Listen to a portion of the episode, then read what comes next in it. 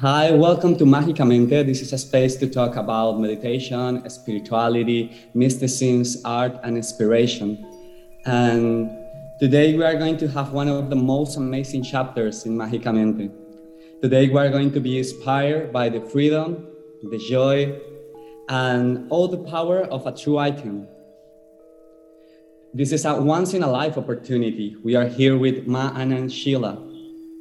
She's a woman that has no fear, a woman who decided to live a life following her heart and authenticity. For me, she's a true lover. Or her life story is built by the concept of love a love for her parents, a love for Bhagwan, and even the love for all the people that needs help. So thank you, thank you, Sheila, for being here. It's really a honor to have you here, to have this opportunity to talk with you. And welcome. How are you? And how is ending your 2021? Let me thank you first for inviting me. And what can I say? 2021 had its own ups and downs, but I'm still alive and surviving. Mm. And for me, that's a good sign. That's a good start. yes, into 22. yeah. For the ones who do not know who Sheila is, Sheila was the speaker, personal assistant, secretary of Bhagwan Rajneesh, more known as Osho. She was the mind behind the creation of one of the biggest modern utopias, a city at the middle of the United States dedicated to the freedom, to the joy, to the meditation, to love. First question that I have to you, and the point that I want to start this conversation is where comes that strength, that power, that determination that you had to build that giant dream? Because it's not a regular dream, was a giant, giant, giant dream. So where comes that power, that strength, that energy? With me, it came from love. I fell in love with Bhagwan and his dream became my dream. And with his guidance, I was able to do what I did. So credit goes to Bhagwan and not on my strength. That strength comes from the love that I felt. It opened up the box of strength in me. It brought out that potential. Hmm. Wow, that's a powerful, almost definition of love. Love, has that power that moves everything. That is how it is. When people are in love without expectations of the others, then you touch the well of your own potential. And I was lucky to do that. That's wonderful. And I think that most of us recognize the intelligence, wisdom, and light of Bhagwan. He's one of my spiritual masters, and his words and ideas help me to find a better understanding of life. But there's two different perspectives one of his followers, and the other one of you, that person that was really close from him, that really knew him. So how was for you be the right hand of such a complex human being? It was at times maddening because with every crisis or every new challenge, I fell more in love with him. It brought me to the depth of love that I would have otherwise never known. It was wonderful to be with him on one on one basis. It was a rare opportunity. And to work with him, you had to be ready to let go. If you try to conflict with him or deal with it the way we normally deal with it by arguing or trying to push your own point of view, it would have not worked because he was very clear in what he wanted me to do and how he wanted me to be. And this clarity was everything for me. To look into his eyes and try to understand what he says in openness without saying, No, I want this or I want to do this way. No. Sometimes I thought, How will I be able to do it? And sometimes this doubt I would express to him. And his answer is, Leave it to me and you just do it. And that leaving it to Him to complete stress out of the situation, complete feeling that I could not do it because I don't know it. This whole uh, anxiety was gone.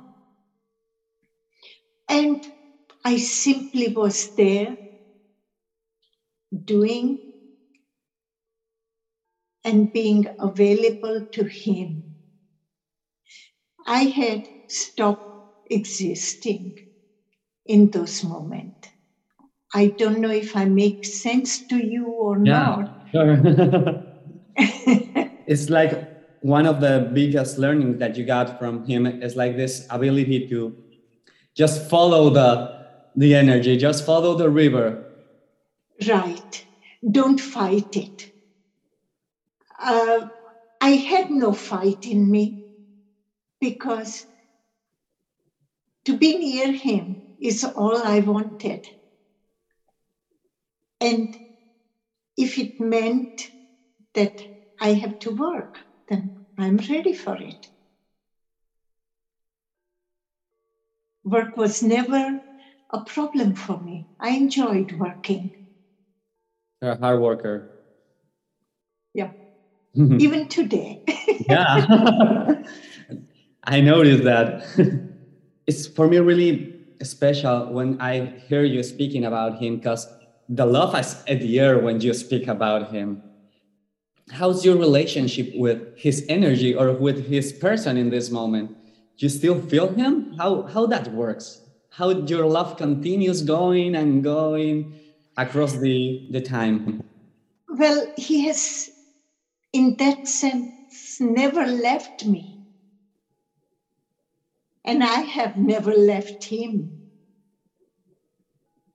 So the work I do is what was his dream at one time to create a community wherever you are and be available, be there. And that's what I'm doing. Okay?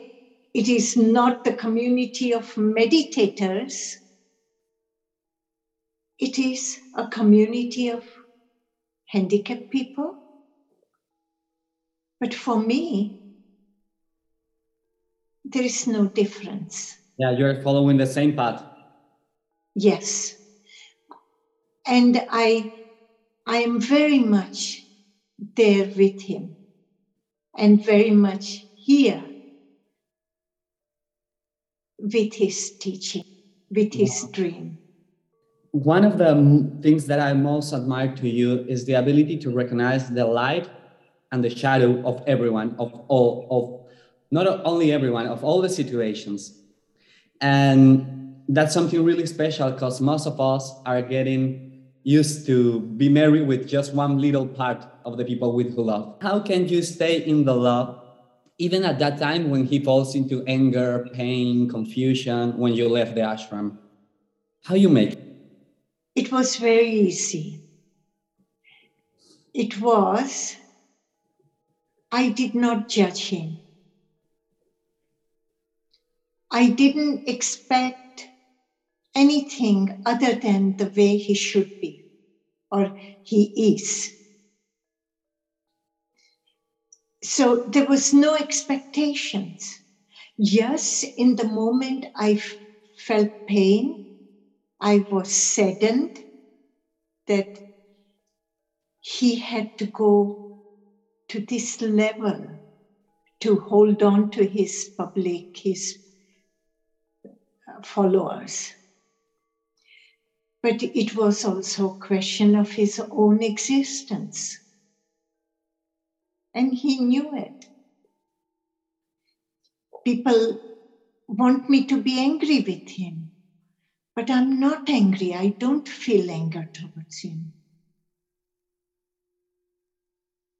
I love this man and the way I felt for him. Anger was not there, it was different. Anger comes when you are disappointed. Anger comes because you were expecting something and you did not get it. And also when and, you want to change the other person and you don't right. want no i don't want to change him in any form or shape i wanted him to do his thing and i do mine. I left. It was my decision. If it made him angry and if he reacts through that anger in a unfriendly, not nice way towards me, it is his thing. I don't have to take responsibility for it and reply why he behaved that way. He was old enough to know, he was wise enough to know what he was doing. It's a huge teaching what you are yes. giving us because is this the main importance of the non-judgment do not judge even if exactly. the other makes something that could hurt me who am i to judge and he can say what he wants to it is his interpretation but it has nothing to do with me. I am clear in myself. And when it has nothing to do with me, I am not going to react to it. I've noticed that in some interviews, the reporters are interested searching the anger or the pain in Sheila. But instead of that, you always give an answer that shows that you have achieved a more complex understanding of love a true idea of love, a true experience of love? Well, that's how I felt, and that's how I feel. Whether it's true or not true, it doesn't matter. No. This is what I carry in me. And more than 40 years passed by since the creation of the ashram, and we can say that you have witnessed the birth of a gigantic spiritual movement. And today you have more than three books, the participation in several documentaries, two of them on Netflix. And as in the past, you continue to have the press and followers interested in your work. What do you think that is the legacy that Sheila is leaving us and is leaving in so many generations? I have no conscious legacy to leave behind, but I would say be very clear of your basic values. If people get into their basic values and follow their life through it, then that is a big event in anybody's life. I had followed my basic values that I had learned from my parents of love, commitment, honesty, and fearlessness. And it has served me well throughout my life. And I hope I will have enough strength to continue whatever few years are left ahead of me. And more than that, I say, I have lived my life complete in love, love to my parents and love to Bhagwan. This triangle has been completed in a circle. And what more do I need? What more I can say? And I must say, I'm very happy about it. Maybe mm. world is not happy about me being happy. That is another thing. but I am happy about it. you have made it and in the best way possible. Yes. Yesterday, I was reading one of your books and I found a really wonderful quote where you say that you were at the train station and you saw one sannyasin over there and she tried to smile and then she says, Okay, I can smile to Sheila." And you say something that was really beautiful and was that even after the prison, even after all this um, difficult experience, you still owned your own smile. And I think that that's everything that all of us have to try to, to follow that the idea of be owner of my own reality, be the owner of my own smile, be the owner of my love, even whatever happens outside. Exactly. And this smile is a gift present from my mother to me. My mother had the same smile. And my mother carried her smile like the most expensive jewelry on her face. When my mother walks in a room, the whole room fills up with her smile. And that is what I have. And I am happy to have that smile and be owner of it. It is a smile cannot be stolen. It is a smile of love. My mother loved my father very much, and she had that smile till the last day. Oh, thanks for sharing that. Yes. Sheila, and after all this year being surrounded by meditation, spirituality, gurus, even truths and lies, business, freedom, love, sexual revolution, and in this, in the present of your life, being surrounded by this energy of taking care of others, of help others, What's your today visions about spirituality? What's the spirituality today for you? Spirituality was never anything before either, and is never anything today for me. For me is being myself. When you are yourself, you are spiritual,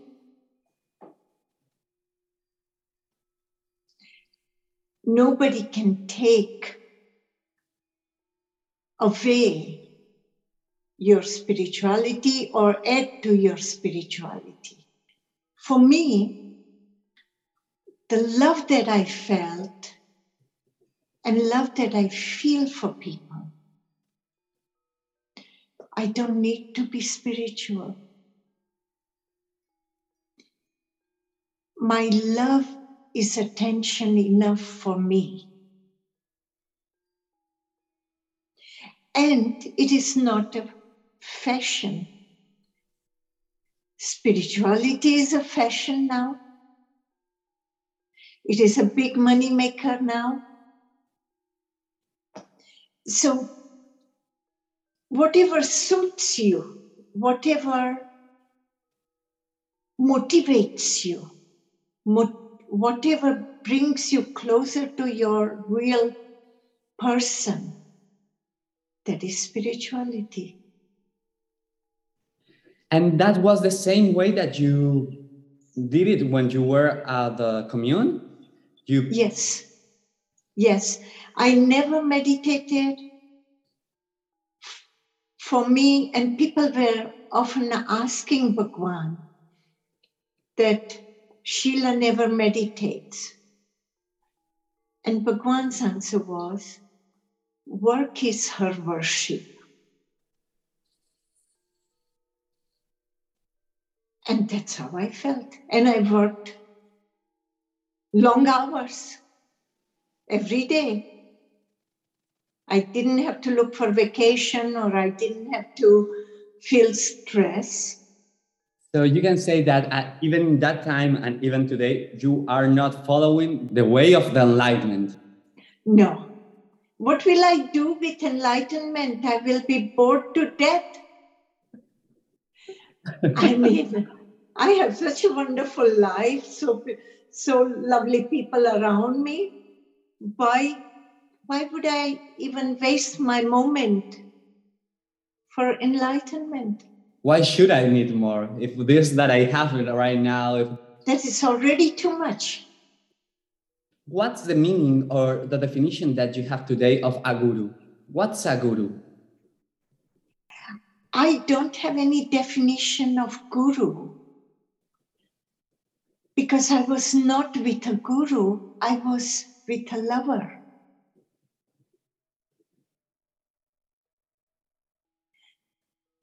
I mean, okay, it was our tradition to call him our master. But for me, love itself is a master. And he represented Love is your my guru. love. Yeah. So I never had a concept of guru in me, or never in my entire life. I thought that I'm going to be looking for a guru. No, I wasn't. I had just accompanied my father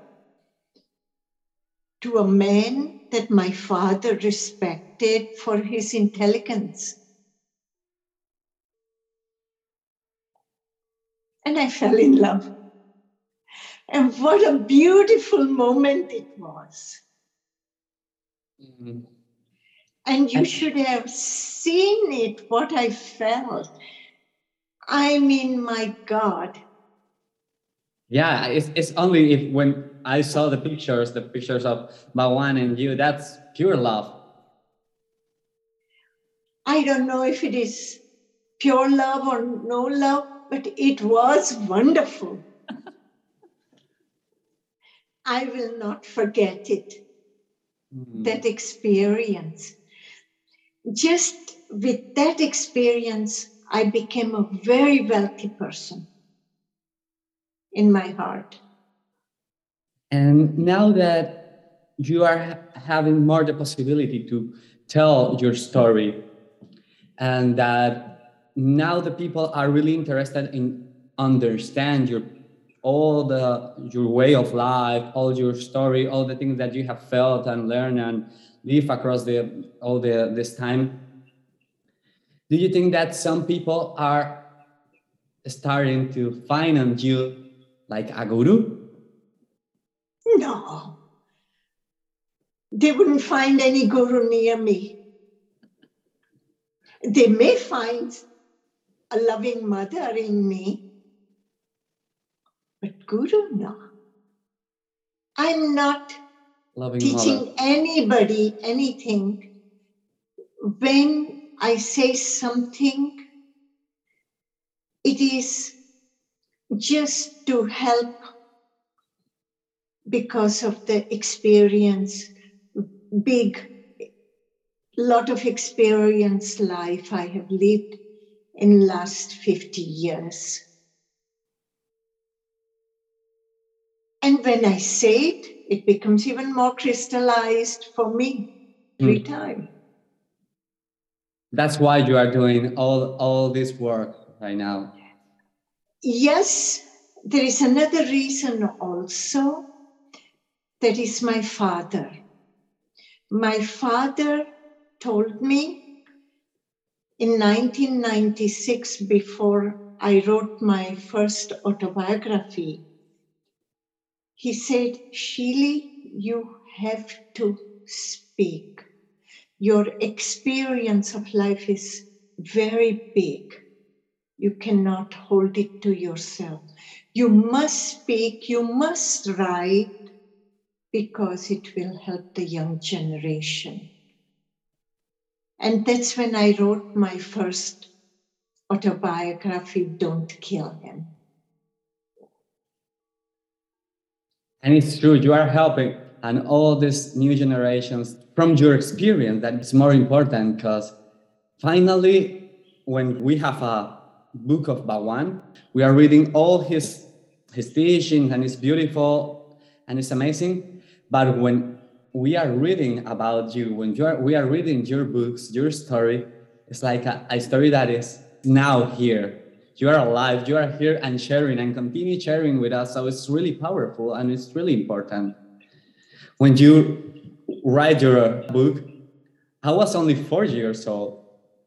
Oh, wow. so it's true. It's wow. true helping us and giving us all these teachings and all your experience and all this, like you say minutes ago, this love from a mother. Right Thank you. Really, thank you for that. And now that as society we are rethinking the role of the woman in the world, do you think that if you were a man, the media will be less make less judgment from you and admire you most? It is very possible, uh, as you say, but I didn't care. I was representing a man that I loved, and I believed in his teachings. Uh, what he was saying was profound. What he was explaining, I could understand it. And therefore, I was ready to commit myself to go out and speak about it. And if men didn't like it, what can I say? I can bring back the old Sheila and say tough titties. Now I can say go suck a thumb. you know.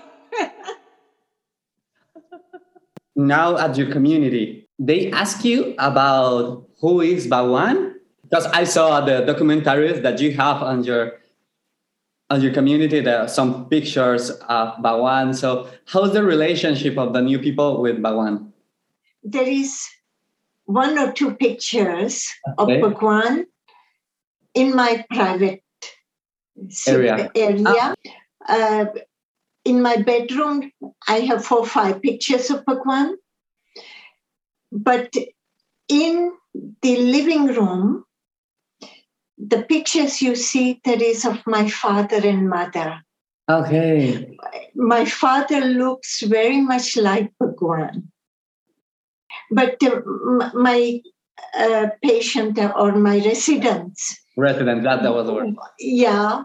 Once in a while, they have a question, they come to me and ask me, and I explain to them in a simple language without confusion that they have more confusion. But they're so happy to know me and live with me that they don't have too many questions. No. they're having a really good woman who takes care of them. So that's everything that they need. This is true. They have a lot of trust in me. Why the media and the people are still interested in all this drama part of the story? Why there are so much interest on all this part that is pointless at this time of the story? I think they're just bored. They have no other new stories. Well, that, that, your story was so big. yeah, our story was more interesting and it touched every human in the world and touches even today because human issues are not spoken about freely. One of the biggest issue all over the world, every human suffers, is of relationship. But no one except Bhagwan spoke about it openly. Sexuality is a problem all over the world. But everybody is ready to hide it and suppress it. So these are major, major issues in life. But no one has the understanding, objective understanding, and objective way to deal with it. Naturally, these journalists themselves are suffering in it. They swim in the same cesspool as the world swims in it. But nobody is ready to listen to someone who understands it and is ready to give you the understanding to come out of. But it's not important. Yeah. So I think the, this is one of the reasons the fascination continues. Hmm.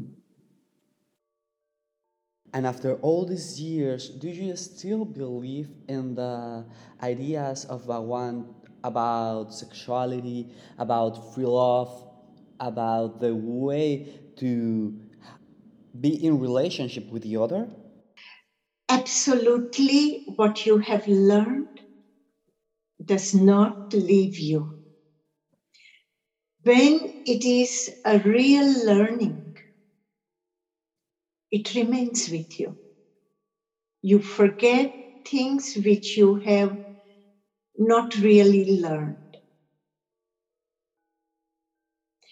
And it has been my learning, also my experience, that what I have learned from Bhagwan has served me well.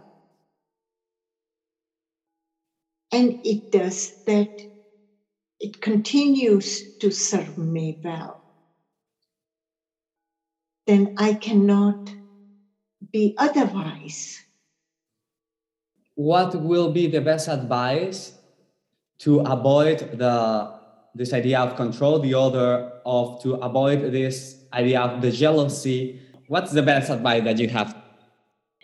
I would say jealousy is the cancer of the soul and heart. Jealousy comes because you think you possess the other. It is so degrading and such a denial of the other person's individuality. So if you can burn your jealousy in you will be the best. Don't become victim of it. Many relationships are victim of jealousy. This jealousy is a comparison. If somebody is jealous, they're simply comparing their inferiority complex with you. Move away from that comparison. Move away from that insecurity. If you are in love, feel secure in love.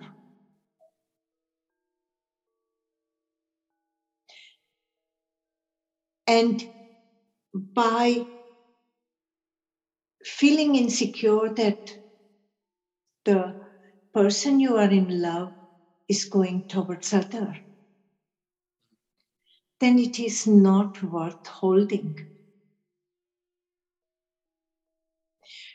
What is not yours? Why run after it? What is yours will remain with you. Even 40 years later. Yes.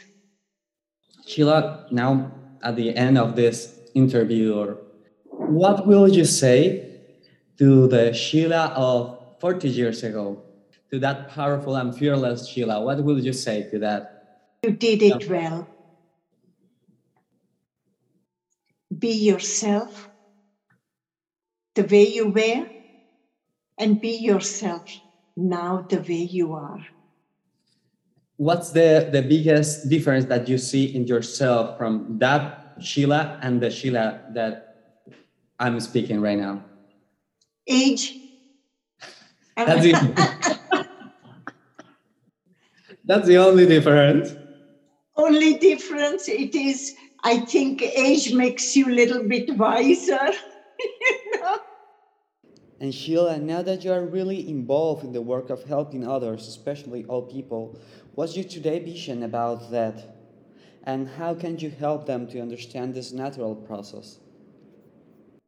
Uh, I must say, helping them to move from one stage of life to next it is a period of transition and this transition one should do it in most positivity, in a positive mood, in a mood of acceptance. Because most of the people that I have seen die around in my business, biggest problem is fear of death. So you make them comfortable, you make them feel more trust, more love around them, positive energy you offer them, and let them feel that we are there, they are not alone. And when they are not alone, they are not isolated. When they have trust in them, then the transition is easy. Right now, my older sister is on her deathbed. And every day I speak with her and I say, she's fairly conscious also. And I remind her to remain in this mood of positivity and yes, whatever comes. And what's your feeling when you feel that that in front of you? What happened inside of Sheila? Well, there are moments I have tears in my eyes, then let them roll. They should come out, they should not be hidden. It is a moment where I want to say if I have hurt you in these 72 years, anywhere, knowingly, unknowingly, I am terribly sorry. And I remind her I love her.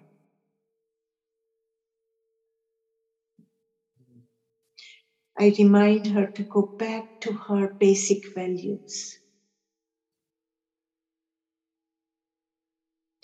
We have a very simple conversation, but profound feeling. And I tell her, I want you to go in this conscious but positive way that you are accepting your death.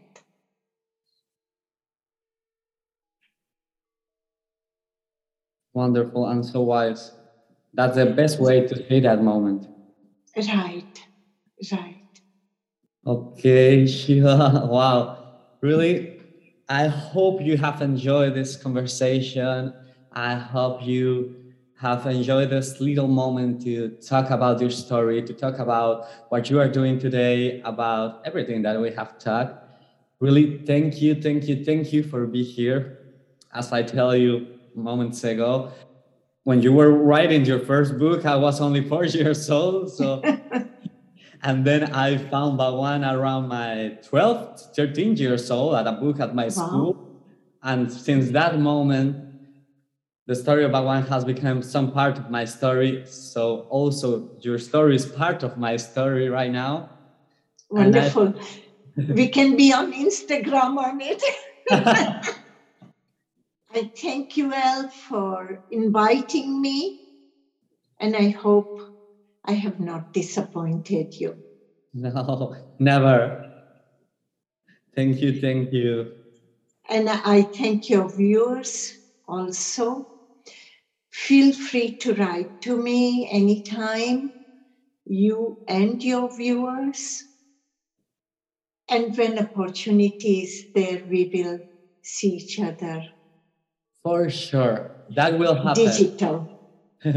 that will happen digital here or I, I should go there and hug you and say thank you, you person. You are most welcome to come and visit me here. Mm-hmm. Thank you. Pleasure thank would be mine. Thank you. So thank, thank you. you. all of you to hear this conversation. Thank you to be here in Mágicamente and let's see you soon. Bye. Bye bye.